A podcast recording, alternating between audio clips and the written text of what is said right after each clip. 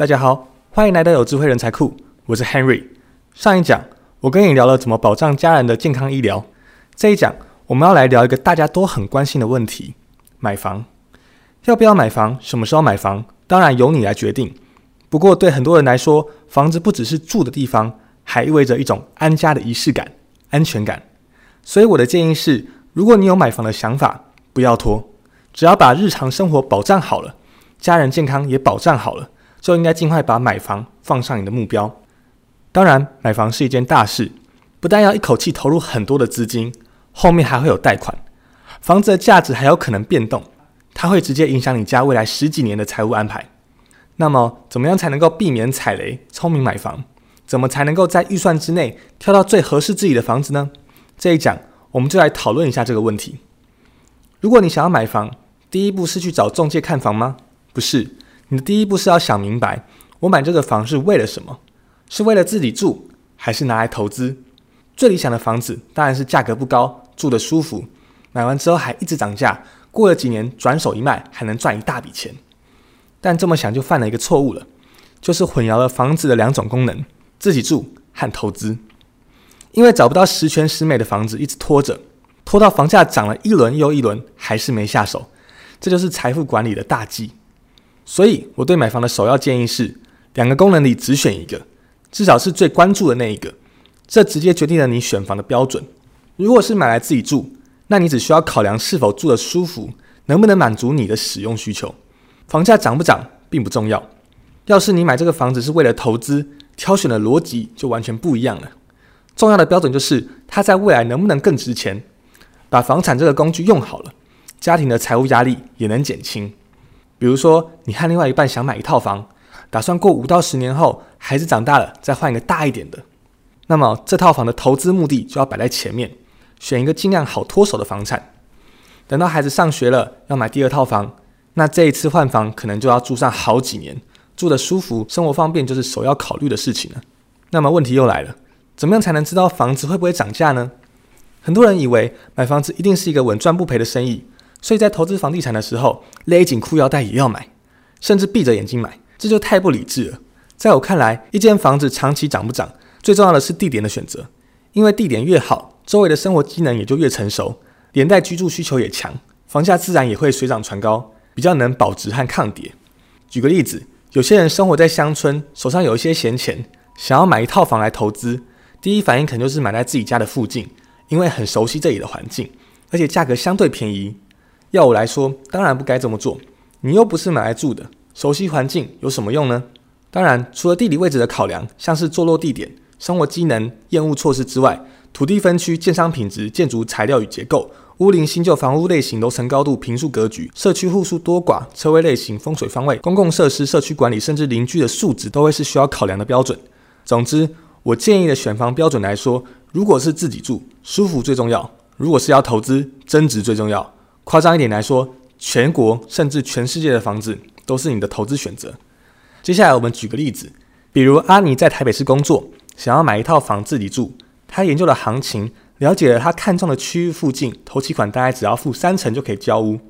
接下来阿尼盘点了一下能够调动的资金，发现差不多有三百万。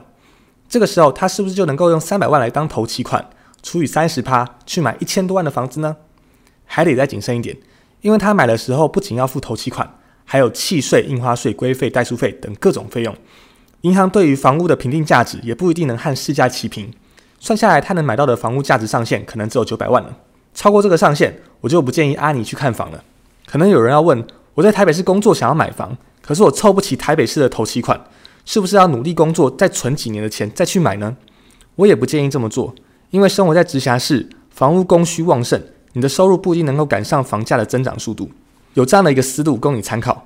如果暂时付不起你目标城市的房子，你可以考虑选择一个房价可以接受，同时房价增长速度又超过你所在城市的地方。等到条件成熟，再到你的城市买入，完成置换。总之，想明白为什么而买，了解行情，谈好预算，再去选具体的房子。这样选出来的房子不一定十全十美，但至少不会踩雷。房子选好了，你准备正式开买。马上面对的就是贷款的问题了，要用多少现金，多少房贷，每个人的情况都不一样。但我要特别提醒你，一定要认真做好还房贷的计划。在这里，我有几个建议供你参考。还房贷的计划要解决的第一个问题，就是要还多久。有人一想到每个月要还上万块的房贷，其中还有一大笔钱是利息，心里就非常不好受。于是，一开始就想办法缩短还款的期限。原本要还三十年，现在想要二十年就还完。我非常能理解这样的心情，毕竟谁都不愿意欠债嘛。但实话实说，这不是很有必要。前面说过，所有提供贷款的机构当中，银行的利息是最低的。房贷是一种普通人都可以利用的良性杠杆。我个人的建议是可以在一开始让房贷的期数与宽限期长一些。为什么呢？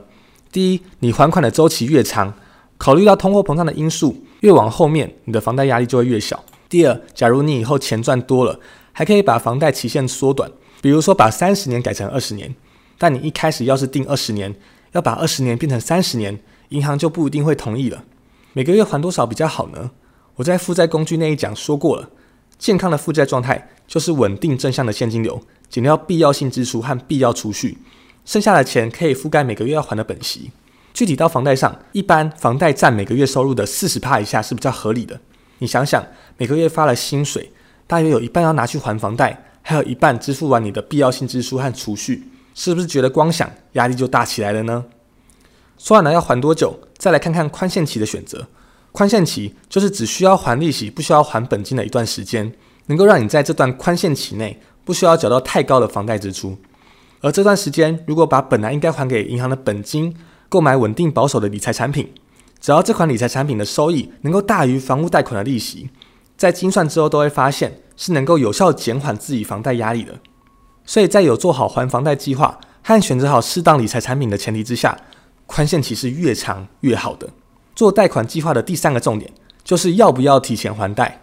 比如说到了第五年，你的收入提高了，打算把三十年的周期缩短到二十年，可不可以呢？当然可以，但不一定划算。现在大部分的贷款都是前期主要还利息，后期主要还本金。你急着去还本金，并不能减少多少的利息，还损失了这笔钱的流动性和拿去投资的机会成本。你也可以用刚刚了解宽限期所提到的。用本来要归还的本金拿去买稳定保守的理财工具，计算一下，看看这笔钱是提前还的划算，还是留在手里做理财划算，然后再自己决定。这一讲要结束了，我们来总结一下：在买房之前，要先考虑的是自住还是投资。自住要舒服，投资的话要看投资的价值。